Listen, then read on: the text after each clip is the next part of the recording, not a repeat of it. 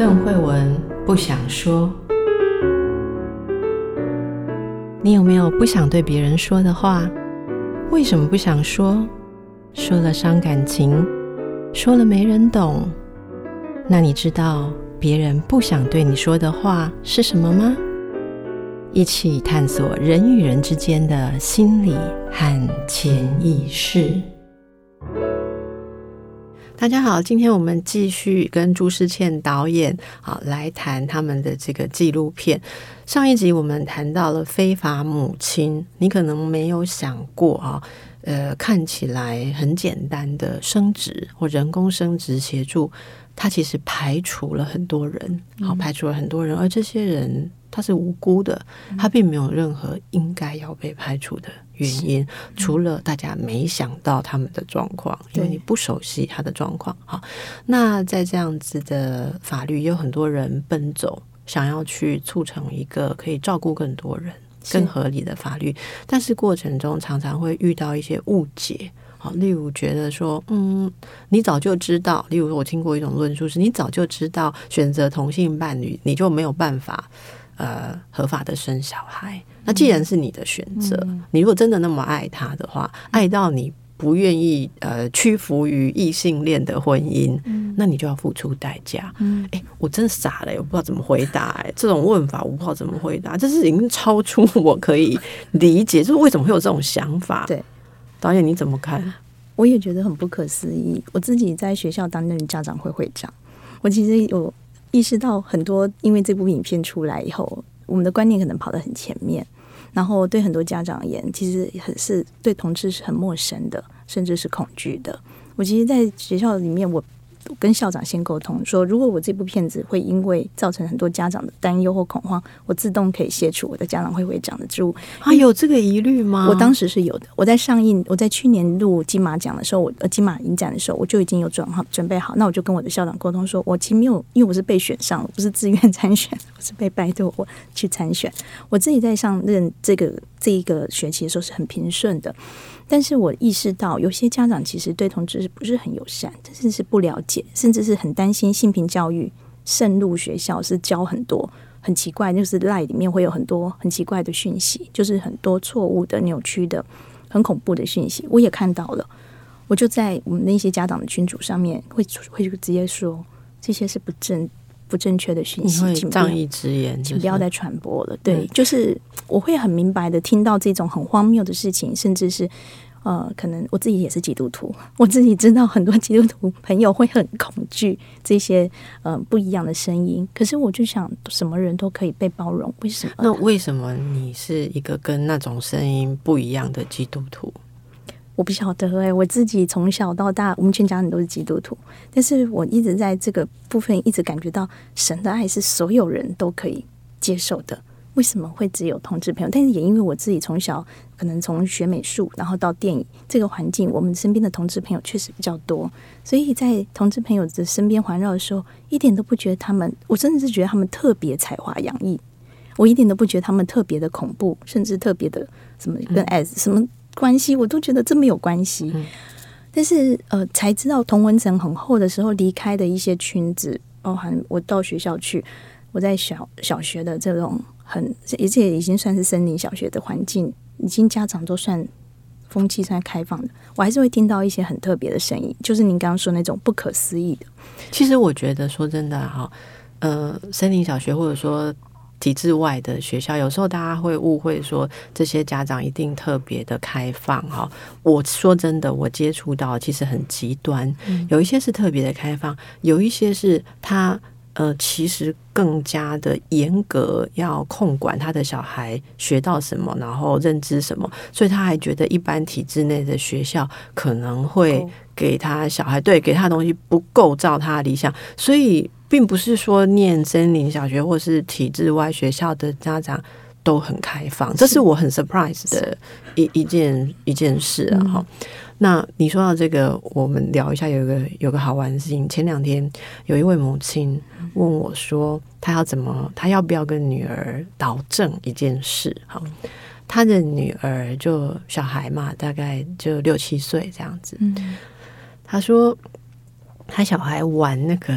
哎，我们这个绝对没有置入哈，就是 Switch，就是那个电视游乐器嘛。哎、哦，对，如果要置入，请跟我们联络。但是现在真的是没有置入，他小孩玩 Switch，然后里面有角色。嗯、你们家有玩那个吗？玩很凶。你们啊，你们也有。们家玩我为你摇头是说你们家都很健康 生活，亲近大自然，没有像我们这些堕落的家长。对，但是他就是小孩很喜欢里面的角色。好，那比方他喜欢黛西公主跟碧姬公主，哦，我也喜欢。然后呢，他就跟妈妈就说啊，他说他决定他要让黛姬，呃，他是他是呃，比方他是碧姬公主，嗯，然后他就要他跟黛西公主结婚。就两个公主结婚，哦，所以那个小孩常常会在家里面。你知道小孩都会演公主戏嘛？哈，那他就没有演说他跟王子结婚，他就是演演说他要跟黛西公主结婚这样，然后就就是自己弄了画了两个公主啊，两个位置在办婚礼这样。然后他妈妈就看那边看看，然后爸爸常常说这是在干嘛？爸爸妈妈说婚礼，啊，爸爸说啊王子嘞，好，妈妈说不王子，好，这是两个公主要结婚，爸爸就说好好讲一下。那爸爸就走开了，然后妈妈可以知道爸爸的意思是说要导正他，不不要往两个女人会结婚的路去走。然后妈妈就很害怕，把一些什么国王与国王的绘本有没有 一些那个讲那个还有什么我有两个爸爸，你知道有一些很有。名的这方面的绘本，赶快都从书架上藏起来，因为他意识到他先生。因为夫妻没有沟通过这个事嘛，然后他就很困扰。他看着那个小女孩那么高兴的在演演两个公主结婚，嗯，他不知道该怎么做，所以他就来问我。嗯，那我很想直接跟他说，你应该好好教一下你老公。可是我怕引起人家婚姻问题，这样，所以，哎，您刚刚讲到这个，例如说家长会嘛，哈、嗯，一般的父母会在意这种事吗？如果这个小孩开始萌生一种哦，两个公主也可以结婚啊，为什么不行？会会想要导正他们吗？老实说，在教育现场啊，其实连老师本身，如果你看得出他是同志，你都不可能可以直说，也他也不会承认。他在这个现场里面，教育现场是最封闭的，压力最大。对，然后因为面对的是所有的家长，所以那如果这个小朋友在学校演两个公主结婚，老师会讲话吗？我我自己我我自己认识的老师是不会，而且正好来教性平教育。我正好要回应的是，我儿子昨天在睡前，我祷告完，他突然问我说。妈咪，两个男生可以结婚吗？多大？你儿子？我的六七岁，小一。我儿子也没看过《非法母亲》，我在做什么，他也搞不清。他甚至连我是导演，他还很惊讶，说：“我们家有一个导演就够了，为什么要两个都导演？” 他搞不清楚我在干嘛。但是因为我会，我等下我插个嘴，他的心目中妈妈应该就是照顾他料理家里的超人吧？是是，他没有想到妈妈还跟爸爸一样在拍片，这样这就是女性的伟大。所以他就是晚上还点菜，我刚刚来还先买好晚上要做咖喱饭的东西，就是他点菜，晚上要吃咖喱饭。我其实是一个在这种非典型职业妇里面真的是走钢索，可是我很希望也是面面俱到，也是贪心。可是他昨天这样问我说：“哇！”我就想，两个男生当然可以结婚啊。我还同时说两个女生也可以。嗯，但是因为他很小，他还没有接收到那个同婚法这个讯息，所以我讲不清楚。我而且这已经是睡前，而且在祷告完，通常就会闭眼睛拍一拍就睡着。嗯，诶，他这样一问的时候，我突然。诶，他就迷迷蒙蒙的，然后我就很意识到我该要讲清楚这件事。或许我的片子应该也要让年纪再小一点的，甚至要有个教案到国小去，去让小学的老师知道怎么跟。因为他才七岁，我也很惊讶。他问我那两个男生能不能结婚？嗯，嗯，我就想他从哪里 catch 到，但是因为他这个年纪还没有什么异性的关系，他就是想跟男生玩，喜欢跟男生玩。嗯，他这样问我的时候，我就想，哇，我儿子好特别。他喜欢，呃，就是跟男生玩这件事情，然后我会想要两个男生结婚，他觉得可以吗？然后我就回答，又是可以，两个女生也可以说。我突然发现我自己把那个潘多拉打开的时候，我要收拾这件事情，要怎么让他很顺的一认识到那个性别的光谱，有男生，有很 man 的男生，有很 man 的女生，嗯，也有很温柔的男生，嗯。那大部分的刻板印象都是很温柔的女生，可是谁说女生只有很温柔？嗯，她是要她要 cover 很多面相，她在不同的角色扮演上。对对，所以你讲到这个，嗯，应该说，其实我觉得所谓的性平好或者性平教育，它不是要特别去。改变什么事情？对我而言，我就是希望孩子可以知道世界真实的样貌。我不希望帮他盖掉某一个部分，然后他以后可能很惊讶的发现说他呃可能误会了什么事情，嗯、或者他可能呃在很多地方会做出错误的判断，于是也许影响到这个世界，也许影响到他自己。嗯，可是我们常常在处理这些事情的时候，会有一些人害怕说，如果这些盒子被打开的话。孩子以后会被误导，嗯，哦，那这个其实很多人都谈过了嘛，哈、嗯。如果说你告诉你的孩子两个男生可以结婚，他就会从异性恋变同性恋，那你只要每天告诉他好好念书、上台大，哦，然后或者说每天都做家事，他就会做了嘛，对，就这么好影响，哈，真的孩子这么好影响。但是我们这样讲，反对的人会觉得说这是完全不同的事情。嗯、我想到之前有也有一个例子，就是。那个关于男生可不可以穿裙子？好，那呃，我小朋友学校啊，老师给他们做了很好的讨论。嗯，那呃，因为那时候好像有一个事件，是不是关于有男生穿裙子？不知道也是绘本被抗议，还是有一个那样子的争议？然后老师给他们做了讨论。我还记得他的同学里面有我同事的孩子，嗯、我同事就让那个男孩子穿了裙子去学校，好棒。然后我就问我女孩说：“那他穿裙子样子你觉得怎么样？”嗯、好，你我女儿的回答很有趣。我觉得小孩其实需要就是这种真实的，嗯、你让他来表达真实想法。他说：“我觉得不太好。”嗯，好。那我心里就一惊啊！我也像你一样觉得说，哇，我教育的责任大了。嗯、我女儿才几岁，怎么已经吸收这种观念，觉得男生穿裙子不好？嗯、我就说，那你是觉得怎样不好？嗯、他后面讲的，我就放下心来。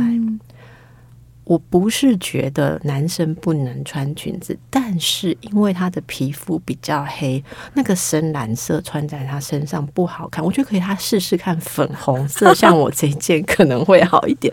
啊，我说啊，我就放心了。这样，我我觉得其实 我我们在看孩子，像我我们希望你跟我，我们希望小孩子有比较平权开放的观念，是，那就是我们的预设嘛。那别人有别人的预设，别人的家长希望他的小孩绝对异性恋主张。我们要尊重，是不是彼此父母大家的想法？但是我希望大家可以透过沟通，嗯，让我们的孩子他是可以选择，等到他慢慢长大有选择的能力是可以选择的。